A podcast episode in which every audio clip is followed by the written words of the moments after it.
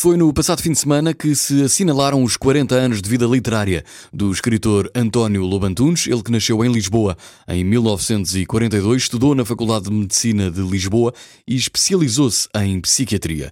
Exerceu durante vários anos a profissão de médico psiquiatra, mas em 1970 foi mobilizado para o serviço militar, embarcou para Angola no ano seguinte, tendo regressado em 73.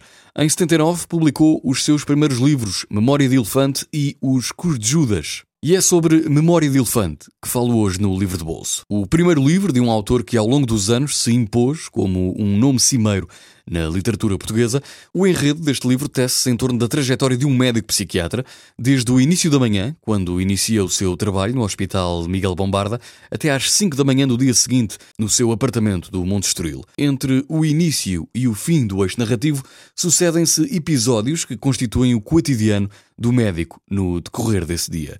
Se gosta de livros complexos, de livros que o agarrem e daqueles livros onde sente necessidade de parar para ler, esta é uma boa sugestão.